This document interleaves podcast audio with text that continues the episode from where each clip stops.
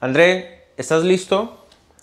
José Luis, estoy listo, tan listo como puedo estar. Temporada 2, platicando random, sin miedo. Sin miedo al éxito. Ok, salud. Salud. Ok, temporada 2, platicando random. Hace más de un año empezamos con este proyecto, platicando random. Un, un espacio donde platicamos de todo y nada con el tema central del despertar de conciencia. ¿Qué es el despertar? El despertar de conciencia es lo que ahorita vas a escuchar en un momento. Vamos a platicar de eso. Inicialmente, esto fue por ahí de octubre del año antepasado, grabamos el primer Platicando Random. Fue el programa piloto. No lo al aire completo, pero fue el primero, el pionero, André. Entonces, ahora regresamos un año y medio después con nuevos cambios, con nuevas historias, nuevas anécdotas, un nuevo yo o un nuevo tú y yo también. Entonces, esta es la temporada 2 Platicando Random. André, ¿cómo estás? Muchas gracias. Eh, muy bien, muy bien. ¿Tengo que voltear acá o tengo que voltear a verte a ti, donde yo quiera? Al público. Al público, muchas gracias. Muchas gracias por estar hoy aquí viéndonos. Este, no, muchas gracias, güey. La verdad, justo como dices, hace más de un año, qué rápido pasó el tiempo. Y sí, efectivamente, muchísimas cosas han cambiado más allá del tema que todo el mundo tiene con que, ay, que si lo que ha pasado en este tiempo, en estos años y así. Realmente el tiempo se fue muy rápido. El tiempo, platicábamos antes de entrar en cámaras. Yo siempre digo, el tiempo va a llegar a un punto donde debe o va a ser una, un, un valor como una divisa. Y siempre cuando lo platico me sacan el tema de la película, la de In Time, de Ajá. Justin Timberlake y esta chava, Amanda Seyfried, no sé, pero me Ajá. gusta mucho esta morra. Este, y sí, o sea, donde el- el- la moneda, el currency es el tiempo. Entonces, hoy en día es bien valioso el tiempo a quién se lo das y valorar bien quién te lo otorga el tiempo, porque ese pedo No vuelve. no vuelve. Punto. Entonces, en este año y medio han habido muchos cambios en tu vida. Cuéntanos un poco de, de esos cambios que han habido. Bueno, vamos a hablar de ese, de ese cambio en específico. ¿Qué es? Bueno, ¿Qué fue? justo cuando grabamos el, el episodio piloto que, que no vio la luz este, por diversos factores, eh, hablábamos en esa ocasión, realmente no había un tema planeado, pero justo el momento de las vidas de cada uno estaba pues muy distinto al, al de hoy.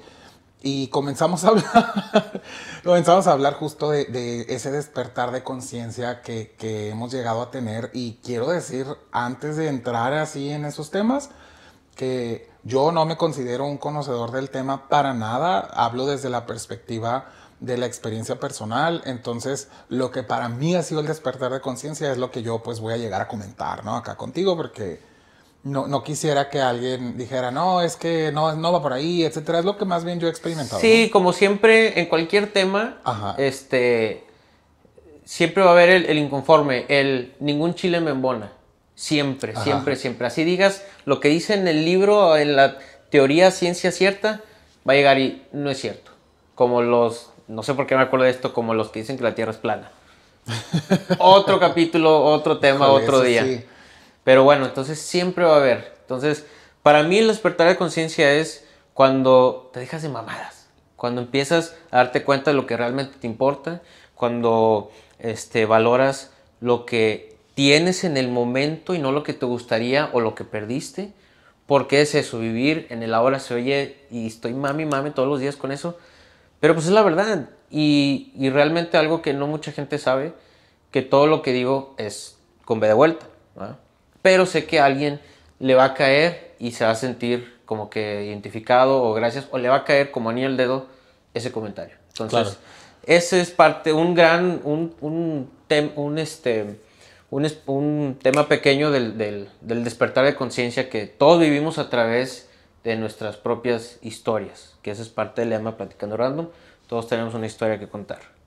Exacto. Justo para mí el despertar de conciencia es eso, el, el vivir en el ahora, pero también, o sea, además de, eh, eh, pues, despertar a realmente ver qué es lo que tienes enfrente, cómo has llegado al punto en el que estás, las decisiones que, que has tomado, cómo te han llevado hasta ese lugar, etcétera.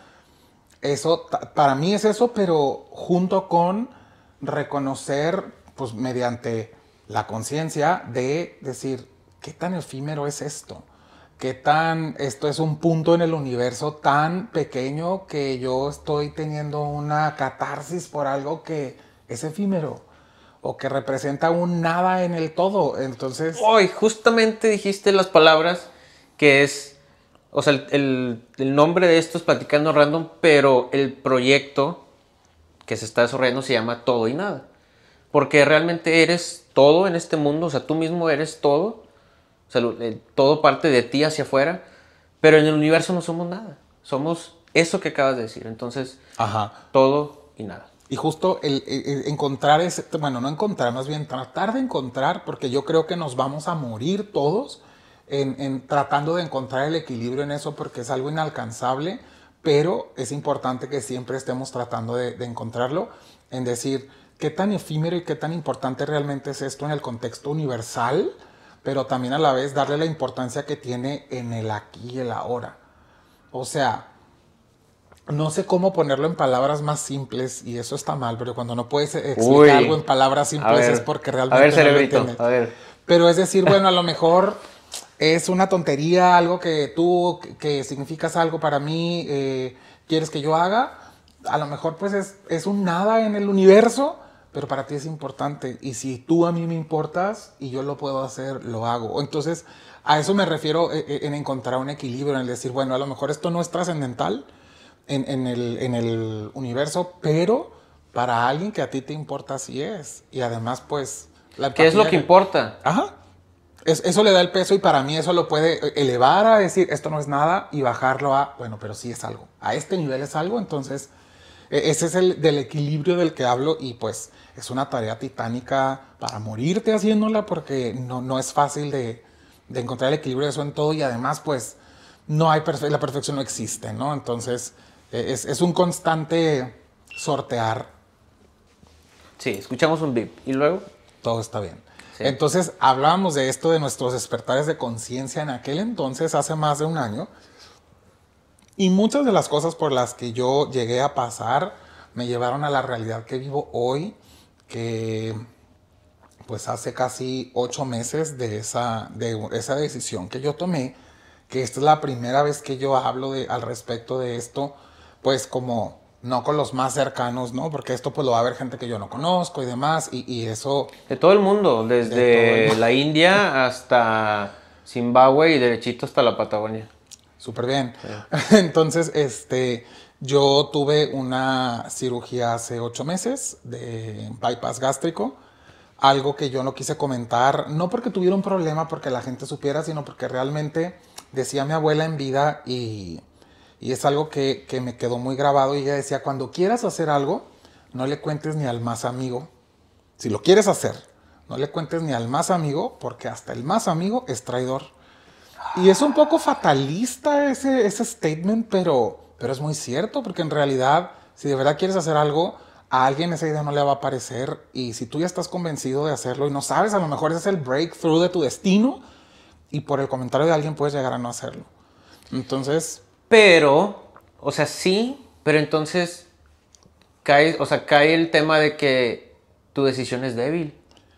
no necesariamente, pero toda decisión es influenciable hasta cierto punto. Porque por muy decidido que estés, hay algo que puede ser un deal breaker para ti. Entonces, Es que, eh, digo, no, no para no meterme y no desviarme mucho, pero puede ser alguien o puede ser tu mismo ego.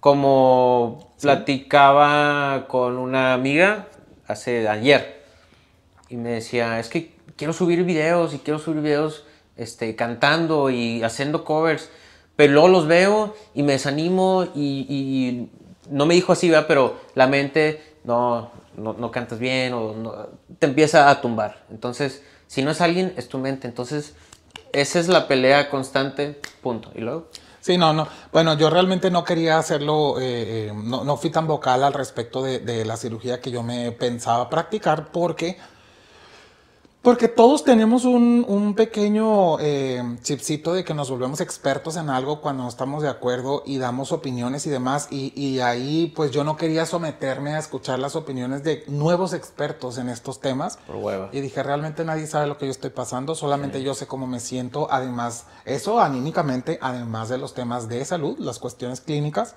Entonces yo decidí hacer eso. Y pues este video no es un, un video más en internet de, ay, un ex gordo más. Eh, no va por ahí, más bien es, es, yo creo que es, ese fue parte de mi despertar de conciencia, que es algo que ha sido paulatino y seguirá siendo, pero ese es el cambio más grande, yo creo, del que, del que hablabas, ¿no? Que, que pues cuarenta y tantos kilos, me, hace cuarenta y tantos kilos menos no estaba enfrente de tus cámaras, entonces aquí estamos. Tiempo, ¿qué es la operación para la gente que no sabe, ¿qué es? ¿Cuál es el, el La manga gástrica es, eh, consiste en remover una gran parte del estómago, eh, que es como el 80% del estómago, entonces pues no sé exactamente por qué se llama manga, pero pues el, el, lo que queda de tu esófago hacia... Lo que está entre tu... El estómago está entre el esófago y el intestino, creo. Eh, si me equivoco, pues bueno, más o menos se entiende la idea general. Pero pues te queda como una manga, no es como un tubito nada más que te queda y... Ah, bueno, por, pues, ah, por eso manga, ¿no? Porque queda- exactamente. Entonces una cirugía laparoscópica pues es ambulatoria hasta cierto punto, es de una recuperación pues bastante rápida, pero implica una gran cantidad de cambios en tu vida, en tu mente, en tu psique, en todo, porque tienes que ser consciente de que esto no es magia y es una... Es, yo, lo, yo lo llamaba como un reseteo tipo Tamagotchi, o sea, es... Bueno, está medio raro porque al Tamagotchi le tenías que picar atrás un botón para resetearlo, pero bueno, no. El, no viejo, el viejo reseteo de Tamagotchi. Vamos a, a- a refrasear esto, más Sí. bien es un reseteo de, de- de la vida, pero pues no nada más en quirúrgico, sino también tiene que ser mental, ¿no? Entonces, pues yo he acompañado este proceso con terapia psicológica, este... O sea, a ese de- grado. Pues no tanto que sea a ese grado, es que es algo que, que sugiere el, el- el equipo multidisciplinario de, de la gente que hace este tipo de cirugías, al menos con los que yo lo hice. Y, y pues es, es muy útil, la verdad, porque sí te ayuda a, a reconocer a lo mejor conductas o patrones que, pues a lo mejor hay quien dirá, ay, güey, ¿a poco no sabías que esto te estaba haciendo daño? Pues no, no sabía, a lo mejor no sabía porque pues mira lo que llegué y necesitaba a lo mejor... verlo. Experimentarlo para darte cuenta que me hace bien. Exacto, O exacto. que me hace mal, ¿no? Depende cómo lo veas. Sí. Pero, o sea, ese cambio, pues es un cambio, yo lo veo como un cambio drástico. He visto, lo he visto este, este cambio en otras personas o este procedimiento en otras personas y no es tan favorable como lo, lo está haciendo contigo porque el proceso todavía no acaba, ¿no? Exacto. Pero entonces es un cambio de vida, es un cambio de vida, un cambio de perspectiva, un cambio, aparte del cambio físico, pero es un cambio de perspectiva de vida y aparte tu esencia, no, tu esencia no, tu personalidad o tu seguridad cambia, todo eso. Eh, no tanto como que cambia, bueno, sí cambia, por, eh, por definición sí cambia, pero no cambia a otra cosa, más bien se potencializa en, en ciertos aspectos. Muchas veces no haces cosas, no te pones una ropa determinada o no vas a ciertos lugares porque hasta de manera inconsciente te hacen sentir incómodo y a veces no sabes ni por qué. O sea, no es como decir, ah, porque estás gordo no haces tal cosa, no necesariamente, realmente es algo de, e- e- es hasta subconsciente o inconsciente, ¿no? Entonces, sí, yo justo eh, me veo. algo que yo noté, hice un viaje hace poco con mi mamá, este, y algo que yo noté en mis propias redes sociales fue que yo nunca había, me había tomado fotos de cuerpo completo. Entonces, nunca, no, nunca, porque pues realmente cuando te tomas una foto, pues eh, tratas de destacar en, tu encuadre, tratas de destacar lo que más te gusta, ya sea del, del panorama o de ti. Fíjate, perdón, fíjate cómo tú, te, tú tienes eso en mente y yo como espectador tuyo, pues no le había puesto atención. Y eso es algo que tenemos todos, todos, todos, de que no quiero hacer, no me quiero tomar así porque se me ve la papada, La o porque, ay, me voy a ver bien chiquillo en las, o sea, en las fotos. Sí. A la demás gente no le importa. A la demás gente ni lo ve. Uno hace un desmadre en su cabeza cuando no lo hay. Y además muchas veces la gente asume que tú estás bien con eso, porque como es algo que, que en teoría ves al espejo todos los días, entonces como que asumen que pues tú... Pero esa no es tu realidad uno llora frente al espejo todos los días, ¿no? No, no, no, pero es, uno se hace un desmadre con una torta. Uno se hace un desmadre en su cabeza cuando no lo hay. Y el- la, opinión más destructiva es la de uno mismo. Qué feo. Sí, entonces cuando...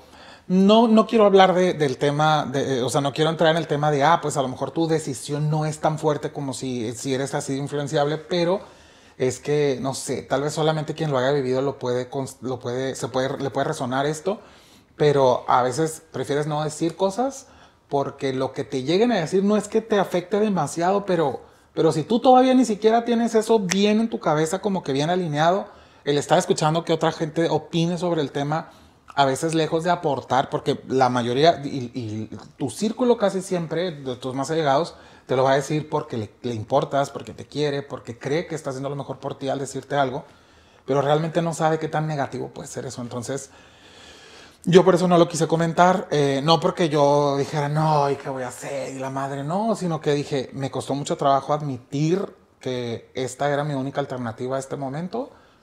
Eh, y, e incluso dos días, tres días antes, no, como una semana antes de la cirugía todavía pensé, ¿y si este dinero me lo gasto en otra cosa? ¿Y si mejor me voy de viaje? ¿Y si hice un montón de escenarios en mi cabeza hasta que mi cardiólogo me dijo, ¿cuándo te vas a operar? No, pues tal día. "Mm, ok. No, me dijo, pues qué bueno, porque la verdad es que veo aquí tu cuadro bastante complicado y, y la verdad es que en menos de un año podrías desarrollar algo que, que difícilmente se podría, se podría Revertir, solucionar. sí. Ajá. Entonces, ahí fue cuando dije, ¿qué chingados estoy pensando en irme a Tailandia con este dinero? Me tengo que operar. ¿Sí, ¿Sí a Tailandia o se te ocurrió ahorita? No, no, no, lo Sí. dije así al aire porque en realidad sí pensé usarlo en un viaje. Entonces sí dije, un viaje largo, este, bastante exoticón si tú quieres, Eso. pero, pero es- ese fue mi golpe de realidad. El, no, güey, no, te tienes que operar porque, pues ya, y me acuerdo que le, le mandé un audio a unos amigos de que, porque nos íbamos a ver en esos días y les dije, oigan, la verdad es que salí bien, voy saliendo del hospital, estoy bien agüitado porque me, acabo de, me, me acaba de decir el cardiólogo de esta situación y, y, pues como que sí quería llorar, pero a la vez decía, ¿para qué lloro? ¿Para qué lloro si ya estoy ¿Pa' hasta qué? aquí? Ajá, entonces como que, bueno, pues ya ni modo. Y bueno, pues ya lo demás es historia. Al final tomé la decisión, sí lo hice, me gasté el dinero en eso. Este, pero so far ha sido la mejor decisión que he tomado. O sea, te afectó para bien. Porque, digo, yo no he estado en esa situación y a veces no me gusta opinar cosas que no he vivido, pero pues uno ve experiencias, o sea, uno ve situaciones de otras personas y a ti te veo, o sea, al 100 y no por la amistad ni nada, pero sí veo, como dices tú, no es magia, no es de que, ay, me operé y ya, se acabó. No, es, es una disciplina, es una disciplina del día a día y es cambiar el chip. 100%. Yo mm, digo, no me gusta hablar bien de mí porque mi abuela también tenía otra, otra pequeña frase que Iba muy decía, bien tu abuela, a ver qué dijo. Cuídate del que se alaba solo. Entonces, no me gusta hablar muy bien de mí, o sea, no muy bien, sino me gusta estar echándome flores yo, pero sí, me, sí quiero decir que yo me considero una persona muy resiliente. Eh, yo vivo aquí hace 12 años, yo llegué aquí ¿Aquí en el depa? aquí en Monterrey, llegué aquí hace 12 años, yo venía con un plan, el plan cambió casi de inmediato después de que yo llegué y, y no de manera favorable. Al poco tiempo las cosas fueron empeorando, empeorando y yo me tuve que adaptar a eso porque yo quería estar aquí. Yo quería quedarme acá, no sabía si a largo o mediano plazo, pero en ese momento yo me quería quedar y comenzó un viaje bien truculento de muchas cosas a las que siempre me adapté eh, hubo momentos en los que, y le platico ahora a mis papás de que digo, hubo días en que no tenía para comer y tenía en mi cuenta de banco menos de 50 pesos que no podía sacar del cajero porque no te va a dar morralla el cajero. Entonces hubo muchos momentos así a los que dije, ni pedo. ¿Y preferías estar aquí en. Monterrey que en dónde? En Culiacán, yo soy de Culiacán, Sinaloa. Entonces, y no porque tenga algo en contra de Culiacán, sino que este era mi proyecto, o sea, después de mi universidad yo dije, yo quiero ir a Monterrey. Sí, como muchos foráneos que Ajá. llegamos aquí a Monterrey y dices, no quiero regresar. Bueno, no compares Culiacán con... Bueno, tú, Con tú mi- estás muy cerquita, o sea, Sí, realmente sí, sí, sí. Pero bueno, sí, o sea, era, te aferraste a lo que querías hacer. Así es. Entonces, bueno, regresando al tema central, eh, siento que no, no quiero decir que soy un caso de éxito, porque la verdad es que también eso es bien subjetivo. Me da hasta miedo decirlo, porque digo, ay, cae más rápido un hablador que un cojo, pero eh, lo he tratado de hacer, he tratado de sobreponerme. Ha sido muy difícil. eh, que tu gente de alrededor entienda el proceso que estás viviendo. Muchas veces eh, yo lo he explicado de mil maneras y le digo a la gente, mira, es que este es un tema como de infraestructura. A lo mejor tú piensas que yo sí me puedo comer un bocado más de comida, pero es que mi tanque ya se llenó y yo no puedo comérmelo y necesito que entiendas y que no me digas que le eche ganas o que haga tal cosa porque no puedo. Esto es algo que mi- mi- mis capacidades actuales ya no permiten, ¿no? Entonces, no solamente consta de, los esfuerzos que tú haces personales y, a, nivel nada más tuyo, sino que la gente alrededor de ti también está aprendiendo esto contigo y no toda la gente tiene la, la misma eh, disposición o facilidad para entender tu cambio, tu nuevo estilo de vida que necesitas abrazar. Y eso sí es difícil, bueno, al menos para mí. Yo no soy de las personas Sí. que digo, a la chingada todo y no me interesa, perdón, no sé si podemos decir. Híjole, es una Este, lana. los patrocinadores se van. Entonces, este, ha sido complicada esa parte. Mis papás incluso, o sea, me hacen muchas preguntas que digo, ya les he respondido esto seis veces, no puede ser. Ah, bueno, es que los papás son los papás y sí, este, es de explicarles, a mi jefecita le he explicado 30 veces algo del WhatsApp, pero pues no, lo va a seguir preguntando, cada vez que la vea lo va a seguir preguntando. Sí, Pero eso que dices de la gente que te rodea, como que entender tu situación y simpatizar con lo que estás haciendo, pues, ay, yo digo, es que ¿por qué no, no como que, quiero decir como que ¿por qué no me apoyan? O ¿por qué no como que entienden lo que quiero hacer? Bueno, en este caso, la comida, ¿no? Entonces yo, este, oigan, ¿sabes qué? Es que como, quiero comer esto y estas porciones. Ay, mira, tómate, aquí está la coca y unos tacos, hombre. Mira que lo- te los hizo tu abuela, no sé. O sea, no. O sea, hay cosas que, que las quiero hacer de esta manera y es una parte nueva de mí, etcétera, etcétera. Y es bien difícil pelear con eso con la gente cercana, tu familia cercana, o, los, am- o Sí. sea, porque ¿cómo les dices? O sea, ¿cómo, ¿cómo peleas eso? Y es algo, pues, difícil, ¿no? Y algo que te tienes que amachinar y, mantenerte, porque si dices, bueno, ándale, le hago caso, pero estás tirando lo que, lo que empezaste, ese, lo que empezaste a construir. claro, es que si de por sí ya es difícil para ti porque tú estás reescribiendo el código de tu cabeza de cómo tienes que hacer ahora para alimentarte y, cómo re- rehacer tu relación con los alimentos.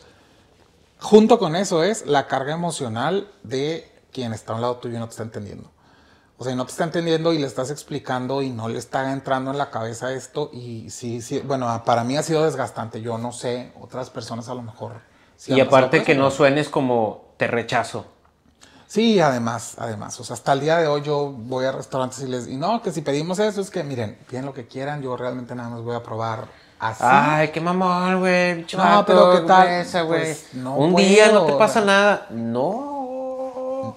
Y algo que no me entienden hasta el día de hoy es que les digo en los restaurantes de que, ¿qué le traemos de tomar? No, para mí nada. Y te lo juro que puedo ver en la mirada de los meseros de que pinche jodido. No, seguramente Sí. no vas a pedir No, trae- nada. Traes, una coca ahí en, en el pantalón, sí. Sí, pero justo digo, güey, si supieras que si le doy un trago a, a algo de tomar, ya no puedo comer, pues entenderías por qué no estoy pidiendo Pero algo pues de no es el caso estarle explicando a todo el mundo o traer un letrero de que me acabo de operar. Exactamente. Alguien me decía, tú, doctor, ¿no te dio una tarjetita? Porque alguien también se operó. Y yo, ¿tarjetita de qué? Pues así de que eres tipo paciente bariátrico y para que puedas pedir el menú de los niños que... Claro que no, güey. O sea, Ah, ¿en serio? Nada. me- no sé si... Yo creo que me lo dijo en serio, pero yo le dije, no, claro que no. Y la verdad, no sabía ni que eso era una posibilidad y pues... no, no me lo dieron ni yo tampoco pregunté, o sea. Este...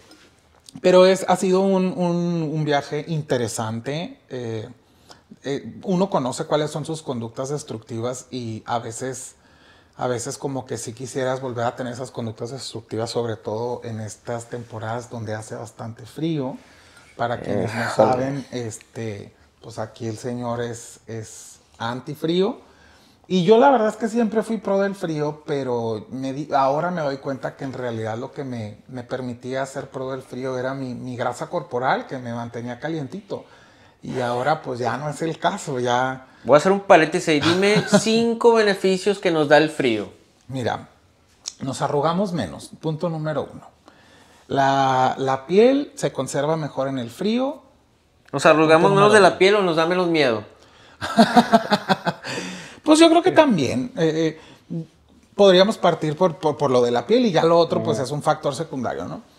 Eh, pues cuando yo tenía pues otro, otro peso y otra corpulencia, eh, la verdad es que el mínimo esfuerzo me daba mucho calor, entonces para mí el que estuviera el clima frío me facilitaba mucho el hacer cosas sin acalorarme y pues digo, vengo de un lugar que es muy caliente, Sinaloa pues es súper caliente y súper húmedo y pues para mí era como un, ah, me caga sudar y me caga el calor, ¿no? Ok, dos. Dos, eh, tres, pues no sé, como que siento que invita más a...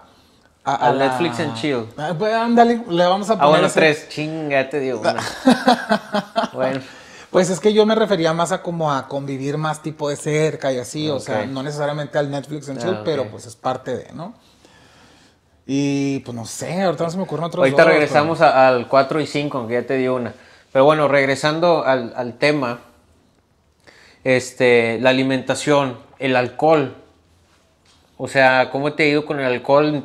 Tengo entendido que un periodo de tiempo, pues no puedes comer un chingo de cosas. Ajá. Bueno, no debes. Y aparte el alcohol tampoco. Digo, porque sé que traes buena fiesta, traes ahí este tu gusto por el alcohol. No me levantes falsos. Solo lo que veo. No, No, pero no, no. trae, o sea, el gusto del alcohol, este, pues ahí estaba, ¿no? Pero de repente te dan el cortón de eso. Digo, tampoco eres un alcohólico. Que Quiero sepa. pensar. Sí. ¿Cómo, ¿Cómo fue ahí con eso? Mira, la verdad a mí no me costó trabajo el tema del alcohol dejarlo porque eh, yo tuve mi, mi tiempo de fiesta, que fue mis años de universidad. La verdad es que yo la pasé muy bien y yo siento para mis parámetros que eh, mi fiesta sí fue, pues, no, no quiero decir salvaje, pero pues fue frecuente y consistente. O sea, Eso. siempre... ¿Qué pasó? No, no, no, está bien. Frecuente, consistente, todos los fines de semana, este, y alguno que otro día entre semana. Entonces, Ah, perro. Siento que también la juventud ayuda mucho, ¿no? Este, a, a tener el, el aguante para hacerlo. Cuando yo me vine a vivir acá, que fue justo después de la universidad, yo ya ahí ya no, pues realmente no conocía a nadie, con casi dos años no tuve casi amigos y así, entonces no quiero decir que, ah, pues no tenía como que con quién salir de fiesta y todo, sí lo volví a hacer, muy poco, la verdad, no sentí que me hiciera falta. Eh, entonces, eh, con, eso como, como base a- a- a tu pregunta, pues sí tienes que dejar de tomar previo a la cirugía porque el alcohol, las grasas y el azúcar inflaman el hígado. Entonces, bueno, creo que es el hígado, un órgano que está por encima del estómago lo inflaman. No, perdón, yo la verdad es que no qui- Pensé ojo, que venías preparado. quiero decirte que yo no quise investigar absolutamente nada de la cirugía que me hice porque eso sí me iba a hacer no operarme. Yo no quise saber. Yo tenía amigos que ya se habían hecho esa cirugía, entonces dije, no se murieron. Y, y, tipo, sus, sus feedbacks fueron buenos. Yo me, me fui con ese mismo grupo de doctores, con ese cirujano, entonces yo no quise investigar. Mi papá, que me acompañó en el proceso acá en la cirugía y demás, él sí se puso a ver videos de cirugías en internet. Y yo, Pero mira, que te da miedo la, la, la, o sea, la Pues operación. todo, en, sí, en realidad yo nunca me había operado de nada. Afortunadamente nunca me rompí un brazo, una pierna, nada. Lo más que llegué a tener para visitar un hospital fue un esguince y porque me resbalé bajando las, las eh, bolsas del súper de la camioneta. Entonces fue una lesión muy estúpida, pero pues fue la única vez que he ido al hospital. Entonces, este, nos desviamos del tema, pero cuando me dijeron no puedes tomar porque pues vamos a trabajar sobre el estómago y pues necesitamos que este órgano que está arriba, que vamos a decir que es el hígado, no les aseguro nada, vayan a ver sus libros de ciencias naturales. De- de la Este, SEP, sí. De la SEP. Este, necesitamos que esté lo más desinflamado posible. Entonces, como dos semanas antes, eh, yo ya había de- descartado todo consumo de alcohol y después de la cirugía, pues está contraindicado, pues porque hay una cicatrización interna que es mucho más lenta que la externa y eh, pues también eh, pues no, no te irrita el estómago. Realmente el estómago está muy sensible que cualquier cosa lo puede irritar, entonces hasta el agua me daba gastritis, entonces pues ni de chiste podía probar alcohol. Honestamente no me hizo falta. Mi primer gotita de alcohol la probé en diciembre, cuando me dijo mi cirujano que yo ya podía hacerlo. Y la verdad es que no me aventé todo el año que dura este proceso sin tomar, porque pues para mí la bebida realmente no es un problema, o sea, como puede estar, puede no estar, no me hace falta, no la necesito para enfiestarme, eso es algo que nadie me cree. Es algo muy chaburruco. pero Diga nunca lo que la digas es la necesité. edad. Nunca la necesité, ¿no? Pero bueno, ahí estaba. Y, y justo no, no, no me hizo falta. Me gusta en sí el, el vino. Este, es lo que más me gusta de las bebidas alcohólicas, es el vino tinto. Y sí, me gusta sobre todo como acompañar una comida con, con vino, ¿no? Este, pero, o sea, no, no fue un problema para mí. Oye, y en cuanto al tema de tu círculo cercano, ya ves que cuando uno empieza, otra vez regresando al tema del despertar de conciencia y empiezas como que a, a ver la vida de una manera diferente, casualmente se eliminan personas, 100%. pero uno no las elimina, simplemente el universo te hace una limpia, o sea, ah, bueno, ya quieres irte por este lado, ok, nomás que estas y estas y estas no van aquí, vámonos. Siento que suena bien secta, porque yo solía ser esas personas que criticaba a la gente de este tipo de ideas. Pero yo en una ocasión, eh, voy- yo, todas las preguntas que a mí la gente me hace, yo las contesto con historias. A mí me gusta contar historias. Pero es algo- sí, claro, pero eso es algo que no puedo evitar. Trato de hacerlo lo más sintetizado posible, pero pues es un patrón que vas a detectar si no es que ya detectaste desde Sí. antes, ¿no? Yo en alguna ocasión tuve una situación de vida, trabajo y demás tremendamente difícil para mí. No era tan difícil ya hoy que la veo en retrospectiva, pero en ese momento era el fin del mundo para mí. Alguien que me cortaba el cabello eh, me, me vio llegar y me dijo, tú traes hoy una cara y una energía que, wow, o sea, estás súper mal. Tú traes Y- un pedo. Ajá, y, ella me preguntó, ¿tú crees en la ley de atracción? Y pues la neta le dije, pues la neta ni sé, o sea, no sé ni qué es eso. O sea, en ese punto tú estabas Exacto. Nada. o sea, realmente mi problema era más de, de trabajo y yo literalmente en ese trabajo todos los días iba en la mañana eh, pues deseando que me, que me despidieran porque yo no me podía, yo no podía renunciar, la verdad es que no podía, no tenía la capacidad económica para decir renuncio. Y si me despedían, pues me tenían que hacer un, un settlement económico que pues sí era conveniente para mí. settlement, liquidación. Eh, Eso, eso es. Y este, entonces, pues eso no sucedió y yo todos los días me metía al baño a llorar eh, del, del estrés y de la presión que tenía en ese trabajo. Entraba pues muy temprano, salía muy tarde, no sabía si iba a tener tiempo para comer. Eh, Tenía unos jefes eh, bastante, pues bastante culeros. La verdad es que la palabra es culeros. Sí, o sí, sea, sí, y pues bueno, yo siento que realmente yo no estaba preparado para, para un trabajo de ese tipo, pero y tam- más bien para manejarlo, no como para poder dar el kilo en esas circunstancias, sino para poder poner límites sanos y decir, no, esto no lo voy a hacer. Entonces, bueno, eh, me llega a mí ese libro por medio de esta chava que, que hoy es mi amiga, eh, que me corta el cabello hasta el día de hoy. Y ella me dice, léelo, sí, léelo, y a lo mejor te sirve. Mira, yo se lo presté, yo lo leí, me cambió la vida. Se lo, me eh, se lo presté a una amiga, le cambió la vida y hoy me lo trajo. Y hoy llegaste tú con esta situación. Este libro es para ti. Entonces, me lo prestó. Yo al día siguiente me iba de viaje. Y este libro, pues digo, no es un libro, eh, eh, no es nada del otro mundo, es el libro del secreto. Entonces, pues yo me lo llevé en el avión y en el avión lo iba leyendo y pues la verdad es que es un libro muy corto y, y muy fácil de digerir. Y dije, bueno, si esto funciona, o sea, pues ya estaba bien desahuciado yo en, en, en, eh, en general, o sea, en mi, en mi panorama yo me sentía desahuciado y dije, si esto funciona, va a funcionar ahorita. Y yo en ese momento hice una, un, decreto al universo y dije, eh, la ruta que tomaba mi avión en ese momento no podía ver el mar eh, desde donde yo estaba sentado, entonces, este, porque pues es la costa, ¿no? Yo iba para Culiacán. Entonces yo dije, siempre yo recuerdo que me gustaba ver el mar y nunca se puede ver porque el vuelo llega de una manera que no alcanzas a verlo. Entonces yo dije, hoy voy a ver el mar. Y si hoy se ve el mar, este, pues esto jala. Y se me olvidó, se me olvidó, me eché un sueñito y todo. Y este, y en eso yo escuché, yo no iba en ventana, yo iba en pasillo y en eso escuché que alguien empezó a decir en mi fila, mira qué bonito se ve el mar. Entonces yo ahí volteé Y me asomé y dije, güey, es el mar, real es el mar. Y entonces, a veces el, no alcanzas a distinguir, tipo, dependiendo como la hora o el ángulo Sí. o así. Pero el sol justamente estaba proyectado el atardecer sobre el agua. Entonces eh, dije, güey, es el mar. O sea, este vuelo yo lo he tomado 50 veces. Entonces, nunca se puede ver el mar y hoy se vio.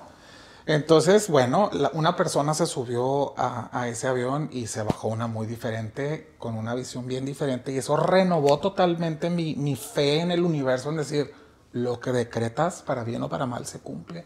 Y ahí, siempre yo lo he tenido una como educación en mi casa, pero ahí yo me terminé de convencer, si es que había algo más por convencer, en que las palabras no se deben de decir a la ligera las ni de broma hay cosas que se deben de decir porque son decretos que simplemente son cosas que van a suceder. Entonces, ya sea que lo quieras ver como una cuestión mística universal o simplemente tú estás programando tu, tu cerebro y tu psique para que todo fluya en esa dirección. Entonces, ahí yo dije, wow, ese fue uno de mis despertares de conciencia que dije, yo no puedo estar diciendo pendejadas ni bromas de cosas que no quiero que sucedan ni que no quiero para mí, porque esto realmente no me beneficia, pero en ningún nivel. Y creo que a veces, eh, muchas veces hablamos a lo menso por medio de la emoción. Emociones buenas y malas. Entonces, y que es humano, 100%. o Sí, sea, no, no, y, no y tomamos, que lo haga. tomamos palabras y tomamos acciones por medio de la emoción. Entonces la emoción, ¡eh! y se acaba. Ajá. Y la acción ya la tomaste, o lo que dijiste ahí se queda, en base a la emoción que tuviste, ya sea negativa o positiva. Entonces, si- siempre digo, cuando tengas una emoción, me lo digo a mí, a mí mismo, cuando tengas una emoción, espérate, saboreala, entiéndela, o sea, como que hazte consciente de la emoción y aterrízate otra vez y luego toma, toma acción, ¿no? O dila. En frío, no, no Sí, en el calor del frío, momento. sí. Porque luego, como dices tú, decimos tanta pendejada que no sabemos el, el- la acción o el alcance que puedan tener esas palabras. Digo, son cuestiones muy, este, raza va a decir, ah, mamadas fumadas o cosas fantasiosas o algo así. Pero pues la verdad, a mí yo creo que a ti también pues nos gusta creer en eso y hay que, hay que creer en algo en esta vida, no puedes andar por la Claro. vida, "Ah, voy a creer en, en este, en este cojín. Voy a creer en lo que sea, pero hay que creer en algo y hay que estar conscientes, a fin de cuentas.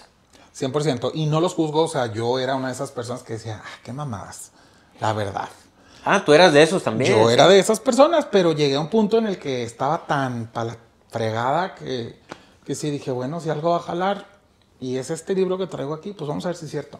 Y funcionó. Y hasta el día de hoy me ha funcionado. Y algo que entendí en ese punto fue que yo estaba en esa situación tan estresante y tan desmoralizante para mí laboralmente, porque yo lo había decretado, pero lo decreté mal. Yo estuve casi tres años en un trabajo previo, donde yo ya estaba harto, donde yo tenía muchas esperanzas de cosas que no pasaron y lejos de yo esforzarme más, me empecé a enojar y empezó a no importarme ese trabajo. Entonces ya no empecé a hacer las cosas tan bien y, bueno, ¿no?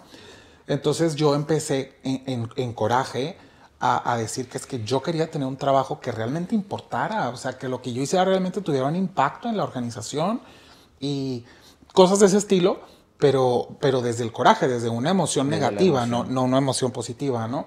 Entonces eh, yo me puse a buscar trabajo, encontré ese trabajo en una empresa que para mí en ese momento era un big deal, que bueno, sí lo puedo decir, pues eh, estaba trabajando para Microsoft.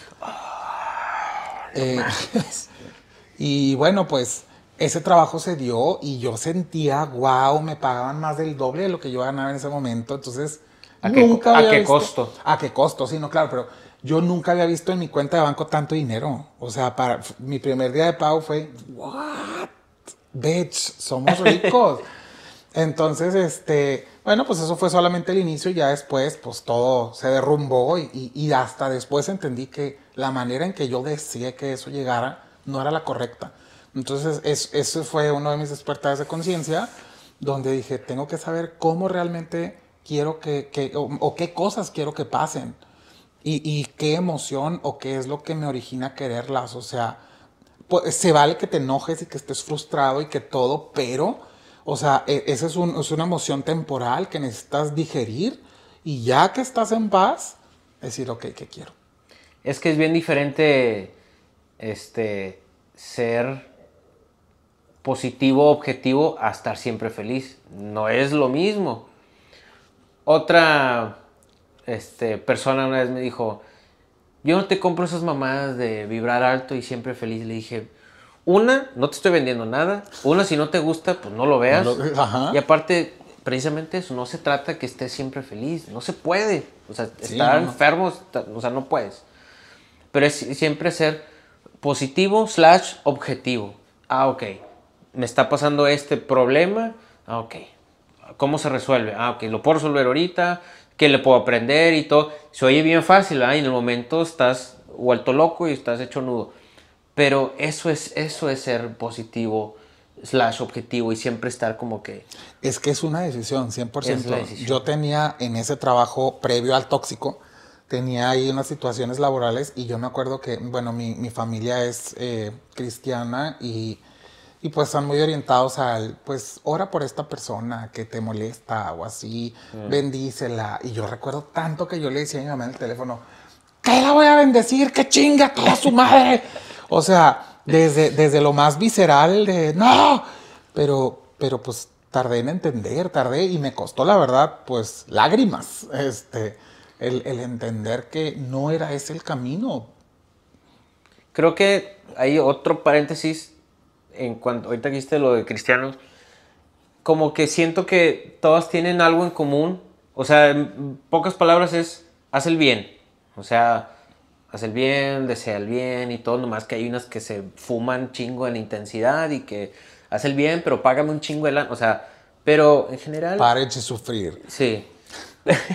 Pero haz el bien. Claro. Este, y sé objetivo y este tirar hate o, o traer hate, o sea, o gastar tiempo en mantener un, este, enojo algo, pues no, no te sirve de nada y no te va a llevar a nada más que un día hasta que lo sueltes. 100%. Justo ayer yo hablaba con mi mamá eh, algo sobre así, porque ahorita está trabajando con una persona muy complicada. Y le digo, es que en realidad no es tan difícil, no es tan complejo. O sea, la vida, más allá de que si quieres ser feliz o etcétera, es no seas un hijo de la chingada. Y Punto. ya. Sí, Con eso. Con eso, porque después de, de- Es algo pues aparentemente sencillo, pero después de analizarlo una y otra vez, me doy cuenta que quien realmente, pues sí son los hijos de la chingada, es gente tremendamente lastimada, gente tremendamente, tremendamente carente de, de- de- de amor, de aceptación, de mil cosas que le faltaron en su infancia, en su núcleo familiar, etcétera, que hoy la desquita con todos los demás. Y digo, oye, pues tú no eres culpable de, de- de tu upbringing, ¿cómo se dice upbringing? De tu crianza o de, cómo- de cómo creciste. Es que aquí somos de, Somos somos de Estados Unidos, sí. Eh, tú no eres culpable de eso, pero sí eres responsable de quién eres hoy.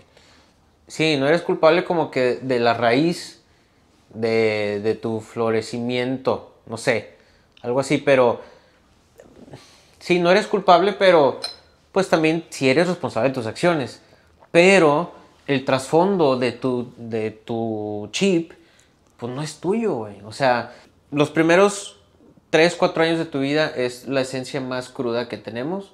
O sea, realmente tú cuando ves un niño que este, le gusta brincar mucho, el niño es bien tranquilo, le gusta com- lo que sea, ese eres tú. Entonces, pasan los años, te vas contaminando de todo lo que te rodea, las personas que te rodean, las experiencias y todo. Y creo que algo que, que estaría bueno darnos a la tarea a todos es hacer como que un, un, este, un regreso a lo, a, lo, a lo que más te acuerdes de, de- tu infancia, de, tu, de ese ser pequeño de 3, 4 años y regresar, es que me gustaba, me gustaba, me gustaba ser muy ordenado, me gustaba mucho estar rayando y dibujando, o sea, regresar a la esencia, al, al ground zero. Entonces, este, creo que por ahí va, creo que por ahí va como que la raíz de muchas cosas. Sí, eso digo, se dice bien fácil. La verdad es que eso es enfrentar a tus demonios cara a cara. Tus demonios. tus demonios cara a cara implica eh, reconocer que eh, puede que todo lo en lo que crees o gran parte de, de lo que es el fundamento de tus valores o de, o de tus de tus eh, formas de, sortear la vida, pues no son buenas o simplemente no te das cuenta que no te han funcionado. Y vives en frustración, vives en coraje, vives en mil cosas que el, el coraje, la frustración, la depresión tiene demasiadas caras. Es muy eh, eh, estereotipado, pero en realidad hay, hay un trabajo bien fuerte ahí y, y, se requiere demasiada determinación pues, para de verdad eh, encontrar la raíz. Y yo conozco mucha gente que ha sido determinada en encontrar la raíz, pero no da el siguiente paso, que es, ok, ¿y ahora? Ya encontraste el motivo, ya sabes por es qué. Es que es bien crudo, bien crudo enfrentarte con, con, ahora sí que con tú o tus, tus demonios y órale, güey, ahí está, ahí está. Esto es lo que traes arrastrando toda tu vida. Enfréntalo.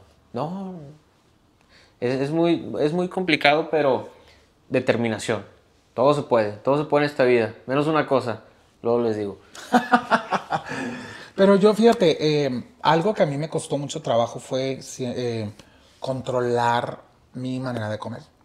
A mí, bueno, quien me conoce sabe que yo soy alguien que yo, si no hubiese estudiado lo que estudié, yo me hubiera dedicado al, al negocio de la comida, yo hubiera sido chef, yo hubiera hecho mil cosas en relación a la comida. Eh, realmente es que me perdí en ese, en ese en esa parte de, de la vida y, y, descontrolé mi manera de comer y, y, eso se convirtió, fue llevando a un nivel al que pues, al que llegué, ¿no? Entonces, a mí, yo la verdad, lo digo esto con cuidado cuando se lo digo a la gente porque cuando apuntas a una persona con el dedo, hay tres dedos que te apuntan a ti. O sea, entonces, eh, antes de decirle a alguien, no, es que tú estás mal por esto, digo, híjole, la verdad es que entiendo por lo que estás pasando porque yo no tuve la disciplina ni la determinación de no descarrilarme hasta el punto de tener que entrar a un, a quirófano porque pues, me iba a morir de algo provocado por el sobrepeso, ¿no?